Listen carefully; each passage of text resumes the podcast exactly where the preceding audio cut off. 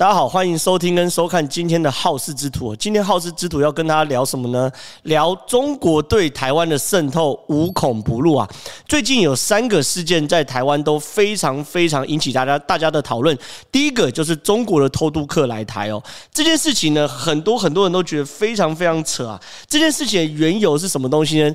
是从四月三十号的晚上十点半的时候，状况是这样子：有一个人哦，他在呃台中港的港口附近工作，工作的过程中，哎，下班了，晚上十点半，然后呢就途经这个台中港这边，结果呢在码头这边的提。那个防坡堤防这边，忽然就听到有人在呼救，说：“喂喂喂！”然后呢，让他看到有人在叫嘛，对不对？然后他就说用台语去问他说：“哎，你在上面冲啥冲啥？”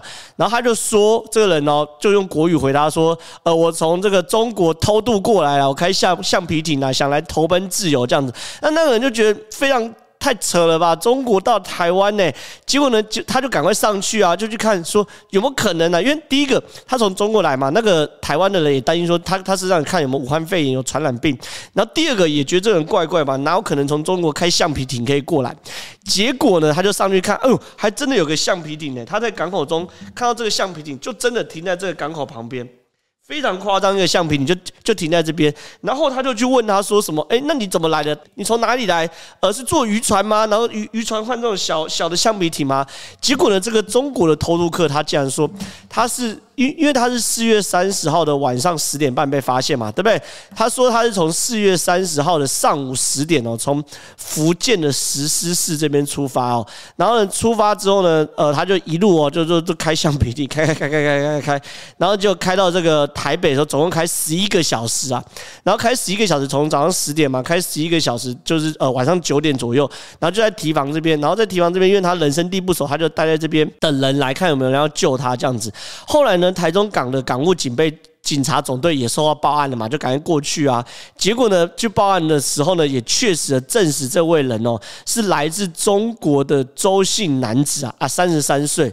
那这个东西呢，其实非常非常多人觉得很扯，就是说你到底是坐什么快艇过来的那么厉害？真的是从快艇从石狮市过来吗？结果呢，其实一查之下，非常非常多，包含军事迷啊或军事专家都研判。理论上，几乎理论上是有可能从石狮市坐这个小艇哦，一路一路一路过来到台中港。可是实务上哦，非常非常困难，而且几乎是成功率几乎是趋近于可能只有零点几，不要讲趋近于零了，就零点几，成功率非常非常低啊！为什么呢？因为里面有太多太多疑点哦。第一个就是先先讲一下，我们都常嘛，工欲善其事，必先利其器嘛，对不对？它这个小艇哦。他声称啊，是从这个淘宝网络上购买的，然后大概要花这个一点六万人民币啊，大概是六万八千块人民币。其实一点六六万八千块台币啦，哈，一点六万块人民币。那其实这一点六万块人民币不是全部都买这个这个这个小艇啊，他还要买这个上面这个马达这样子。OK，那这个马这个小艇呢，其实在中国淘宝确实有去卖，我们有去查，就是这个。它叫冲锋舟哈，是这个军规的小艇。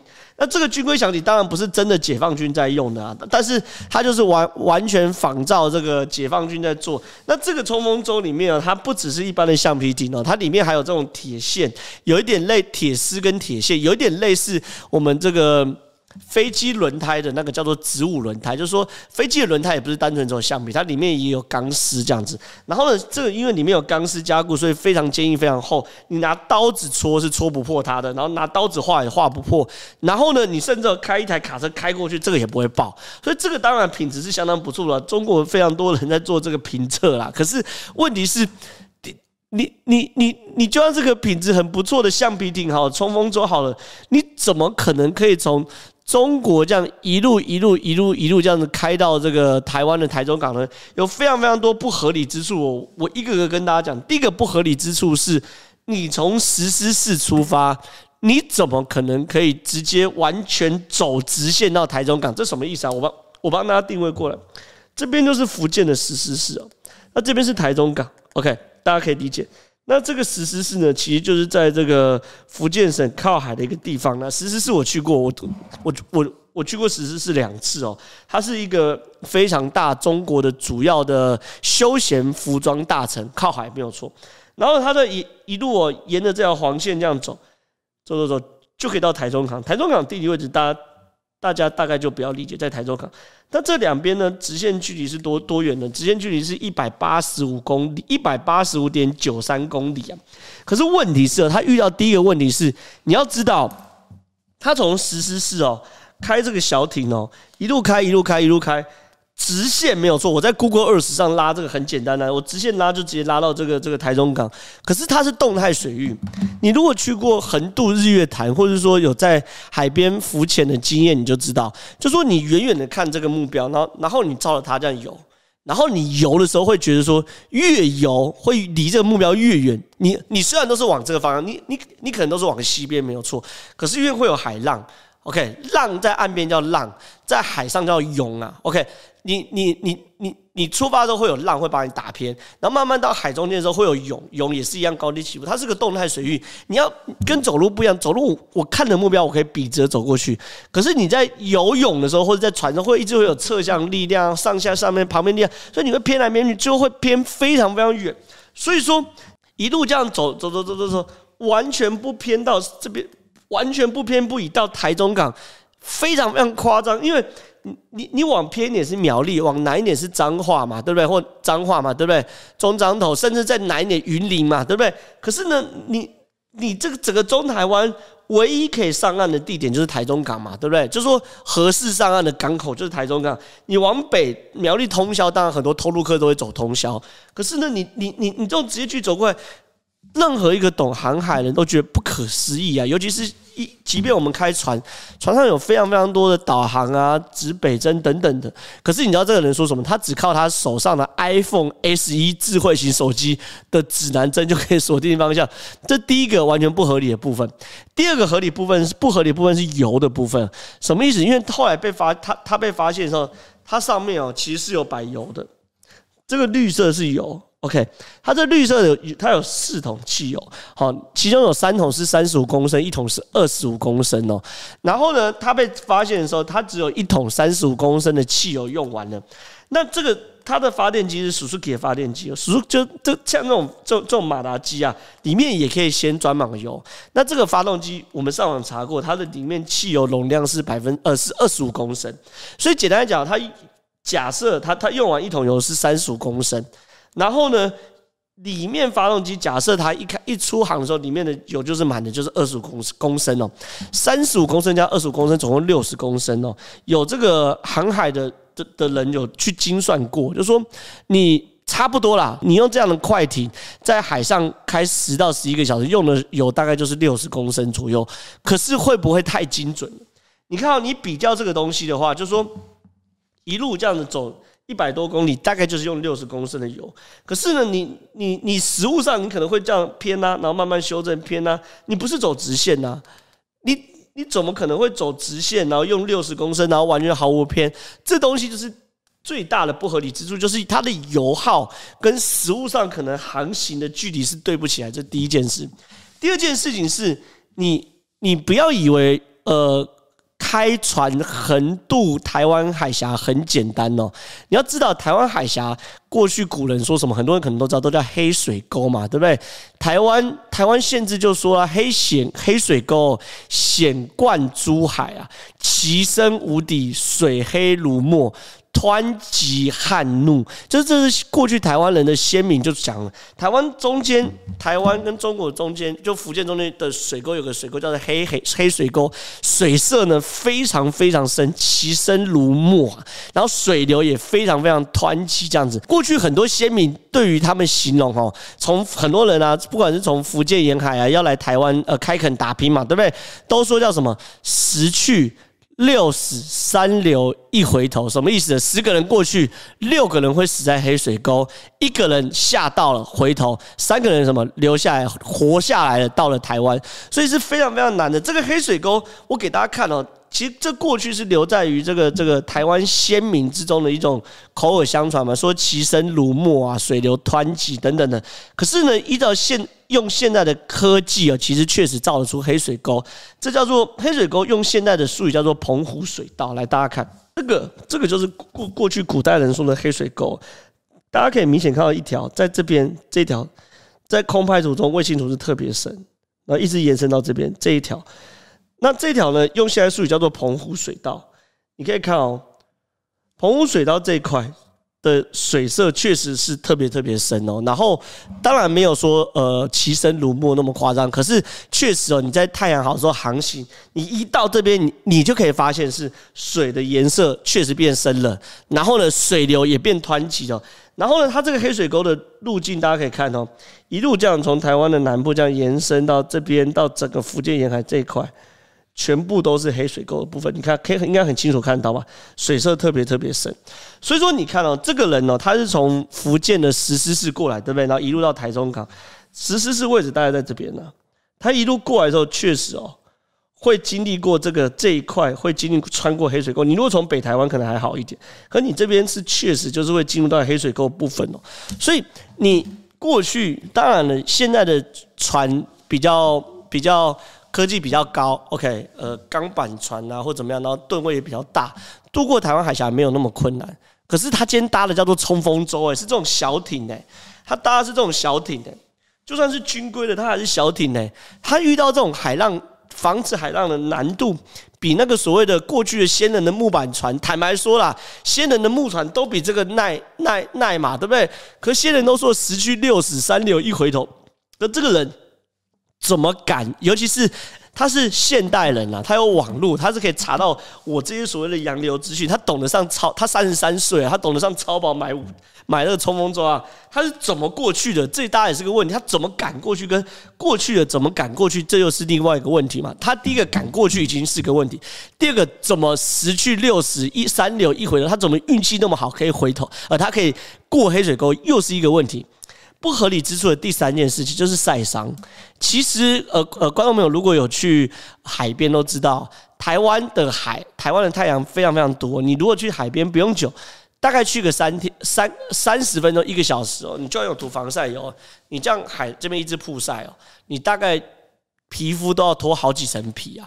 我也问过陆军啊，他们有曾参加过这个海训，海训时间在六个小时、四个小时、四个小时到六个小时左右。晒完之后，皮真的是脱皮，当场皮就脱到好像像烤焦一样，全部都晒爆了。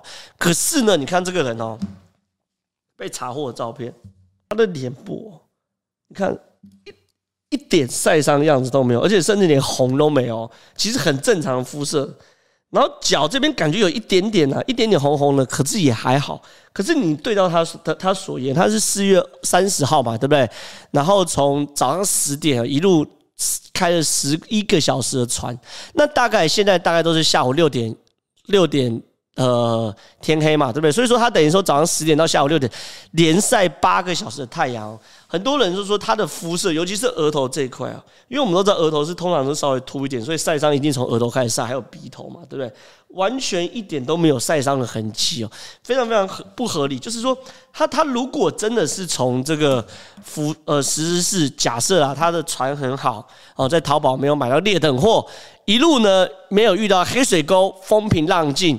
然后呢，也没有迷失方向，靠着他的 iPhone SE，确实一丁点都没有迷失方向，要瞄准台中港就往台中港走。然后呢，又没有晒伤的话，最后一个不合理之处是什么东西呢？哦，又没晒伤，他可能涂最好的防晒油安耐晒好了哈。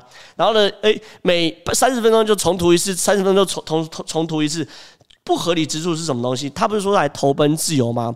可他没有带家当，你看。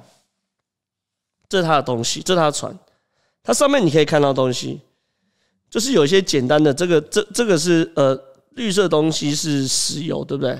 呃，汽油，对不对？然后这个橘色的东西是大概是救生衣之类的东西。他身上后来被人家发现说只有什么，只有一百块人民币啊，这是完全不合理的不合理之处。因为早期啊，早期啊哈，早期你如果从中国来投奔自由的话，我们会给你黄黄金万两啊，真的真的早期哦，你如果愿意投奔自由，会给你黄金万两，然后会安排你上节目受访，然后给你非常大的现非常多的现金哦，不知道多少，出估也是至少几百万的现金哦，然后让你在台湾安家立命。可这个是这个是。早期啊，很早期，很早，民国在六七十年代的时候，你那时候如果愿意投奔自由，甚至五五五零五六十年代的时候，你愿意投奔自由的话哦，确实哦是会，呃，我们台湾政府会给你非常非常多钱。可现在早就没有这个东西，现在都可以小三通了，然后现在都可以陆客直航了。当然现在疫情没有吧，所以早就没有什么投奔自由给你奖金的东西。那台湾人一天到晚都是。都去中国这个工作了，没有什么投奔自由的东西。当然，你如果来的话，你就要自力更，就算你没有被抓到哈，你也要自力更生啊。可他身上正常来说，身上可能会摆什么美金，因为美金是硬货币，黄金也是硬货币。最少最少你要摆个人民币吧，人民币在台湾虽然不受欢迎，可是你去银行还是可以换到现金啊。结果呢，他身上听说了，后来拿到的时候只有一百块人民币，你完全没有投奔自由的意识嘛。所以呢。这些综合以上疑点哦，最后的很多军事专家解读出来，它有几种可能。第一个可能是，它绝对不是从福州的福建的石狮市过来啊，它是从。福建实施是出发没有错，可它可能是大船换小船，就说它可能是透过类似大型的渔船或军舰哦，开到海峡中线甚至以东，就是比较靠近台湾这边的时候，它在下海，然后呢，等到天气可能是四五点的时候，太阳呃已经快要下山了，然后夜色要了，它在下海，好，然后用这个冲锋舟一路哦，因为它距离短，然后天色也暗哦，比较不容易被发现，一路。坐他的冲锋舟一路到这个这个台中这边。那第二件事情是他这样的动作是什么呢？是来摸台湾的底哦，想了解说台湾到底在雷达的边防雷达上侦测的极限跟死角在哪里？因为这个人哦，摸到台中港的时候，确实造成非常大的巨的震惊跟新闻的关注，是来自于是我们的海巡的雷达跟我们边防雷达完全没有发现。就像我这个故事一开始讲的，它是一个这个。工人好路过的时候听到呼救，OK，才才去找他的。然后第三个哦，为什么会研判说他是来摸底的？很简单哦，因为假设他是偷渡的话，很清楚的是，他到了台中港第一件事是干嘛？绕跑啊，当然是绕跑啊！把你带来的值钱的物品、家当、黄金什么踹一踹，绕跑啊！哪有偷渡客来坐那边傻傻的等等人家呼救？他很清楚嘛。按照现在两岸人民关系条例，他只要一口咬死他是偷渡的，那被抓到之后，我们认为他没有问题。呃，讯问完之后呢，就得遣送回中国嘛。他连回程机票都省，就我们就自己把他遣返了嘛，对不对？所以他当然就在那边等啊。所以他完全不符合像是一个偷渡客该有的状况，而且他的行为也不不像是一个普通偷渡客可以做到的事情。所以说最有可能就是说，第一个是大船换小船，第二个是在摸底台湾的呃海岸防线的呃密度到底是怎么样。你看到他现在摸完底之后呢，那那那简单啦，以后苗栗的通宵可能会变他们透过这种大船换小船的登陆点呐，然后云林的台西海线。也可以变他们大船换小船的登陆点啊，甚至是屏东的东港有没有可能会变成他们大船换小船的登陆点，都有可能，因为他们后来发现是我们台湾的这个雷达，当然了，因为小的橡皮艇雷达的截面积太小，它它会它会侦测不到，可是它有所谓的热感应雷达，就是说它可以侦测热源呐，所以说整件事情比较有可能的方向是，这又是中国解放军对于台湾。呃，边防渗透的一环，这是第一件事情。第二个怪事是哦，中国的军舰又出动。我们都知道，中国的零，中国上次的军舰哦，出动的时候就是所谓辽宁舰嘛，出来丢一个大脸。可是呢，没想到没过几天哦，你看中国的零五四 A 又出动，这个是卫星空拍图，这是五月一号的卫星空拍图。OK，五月一号的卫星空拍图显示很清楚，这台这台是中国的零五四 A 的这个这驱逐舰。然后这边呢是台湾哦，基隆级的巡航舰在这边监视。另外一边这个呢是日本的军舰，也在那边监视。台日同时在军舰监视这个中国的零五四的军舰呢？为什么监视这个中国零五四军舰？很简单，因为中国这个零五四的军舰它是从哪里入海呢？是从这个公共海峡这边入海。它同时公共海峡在这边哦，它同时是台湾跟日本的高度警戒区，所以我们派军舰去去去跟哨。然后日本也派军舰去跟上，可是呢，这件事情有什么玄机哦？我这我过去一再去强调哦，你知道，在中国的角度里面，它在第一岛链，第一岛链就是日本、台湾，然后甚至以南的菲律宾哦。第一岛链，中国如果要突破的话，它只有两条路，一个是往北走这边宫古海峡，另外一个是往南走巴士海峡，就就是这两条路。所以中国一直试图能够穿越台湾跟日本封锁线，跟穿越台湾西南的封锁线。这一次我们刚刚看到零五四 A 穿越宫古海峡之后往台湾东部走，可是同一天的航机监视图竟然发现有什么？这个绿色是什么？这些呃紫色、红色还有黄色的时候，你看到这个红色叫做。运九的情报收集机哦，然后，然后这个黄色是这个运八反潜机。你看哦，这个运九的情报收集机跟运八的反潜机同时在东部海域跟这个零五四去做汇合。换句话说，其实呃，军中在研判是这条零五式军舰到了东部海域中，跟着运九的勤收机跟运八反潜机一起在那边做所谓的呃反潜情反潜征收的军事演习。所以这个就是中国对于台湾的第二个渗透地方，就是说，它对于台湾的东部海岸哦，其实渗透也是不惜不不不遗余力啊。因为其实观众朋友你要理解，站在台湾的立场，如果中国一旦要攻入台湾的话，主战场除了西部的话，东部也一定会是主战场，因为我们的飞机一起飞就是往佳冬这边动，原因很简单，我们。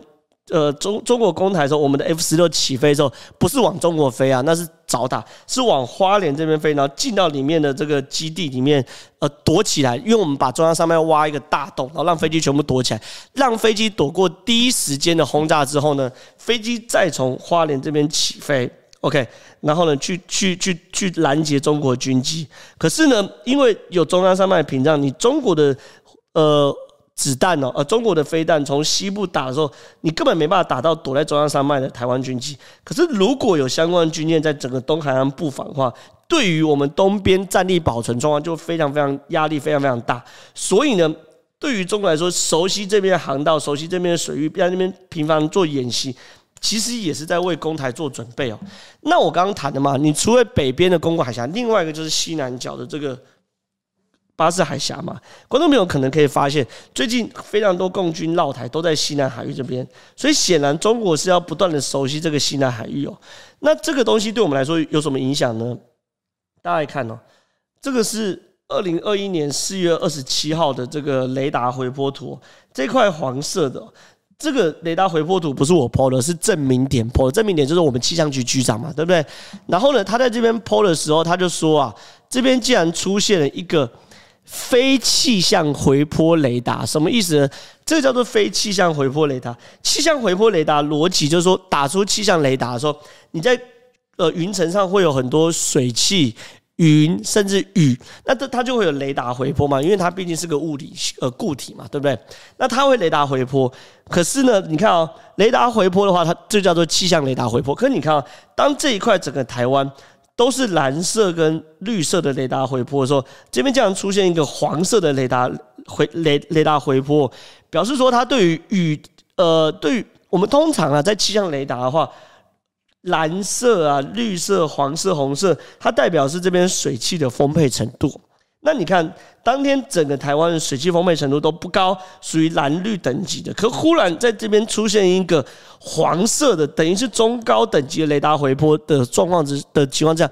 本来就非常非常不寻常哦，所以郑明典直接在脸脸书贴出他的这个雷达回波图，说这个高雄到屏东就是我们的西南海域，还有巴士海峡，说有大面积的非气象雷达回波。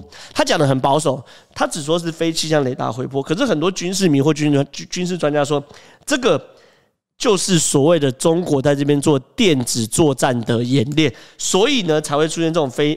非呃非气象不合理的雷达回波，其实这不是第一次哦。你如果觉得说，哎，这看起来也没有太不合理的话，我我给大家看三月十八另外一个更夸张，这个一样，你看是三月也是哦，三月十八证明点在他脸书上 PO 的，这个就非常非常明显。你看那一天台湾是完全晴空万里没有云哦，可你看忽然在这一块。出现一个非常不正常雷达回波，摆明就是一个人为的因素嘛，对不对？你看，所以最有可能是共军共共机啊，在这边做所谓的雷达回呃雷达的电子作战，在这边做电子作战之后呢，那因为有高密度的电磁波，我们的气象雷达打到之后才会显示出这边有高密度的这个雷达的回波的现象。所以说，这东西也是中国对于台湾的这个。第三个渗透。所以说，现在观众朋友可能会发现，其实中国对于台湾渗透，为为什么我我们说现在已经到达无孔不入的状态？原因很简单，在最近发生几件事情，你看，观众朋友，你看。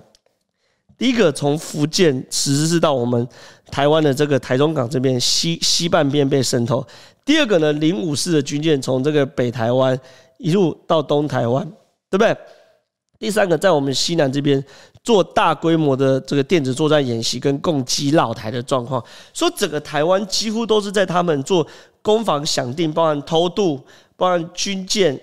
横跨攻跨海峡，在我们的北边，包含在台湾的东边，联合运八、运九征收机跟反潜机做军事训练，包含西南海域的共机绕台，还有所谓的电子作战，这些都在中国的这个所有的这个渗透范围在内。所以有过去我们常常才讲啊，常常讲保密防谍啊，小心匪谍就在你身边。过去。一段时间，我的父执辈小时候都常常常被提醒，等到我长大的时候，都觉得这是一句玩笑话。可是现在，随着中国的渗透，确实哦，真的有匪谍就在你身边的感觉。所以我今天呢，把中国对于台湾的渗透，尽可能的跟大家公布，也希望大家了解，我们台湾确实不像表面上一片。一一片祥和啊，股市一万六千点啊，外资不断的涌入啊，呃，台积电护国神山呐，好像西方世界都想守守护台湾呐。我们台湾确实面对中国的的渗透是压力非常非常大，而且也在第一线在防御这些东西，所以大家确实要有所谓的备战的准心理准备，而且也要有备战的心情，否则呢，自己的国家自己救，你连自己都不救的话，真的出事了，没有人会救我们。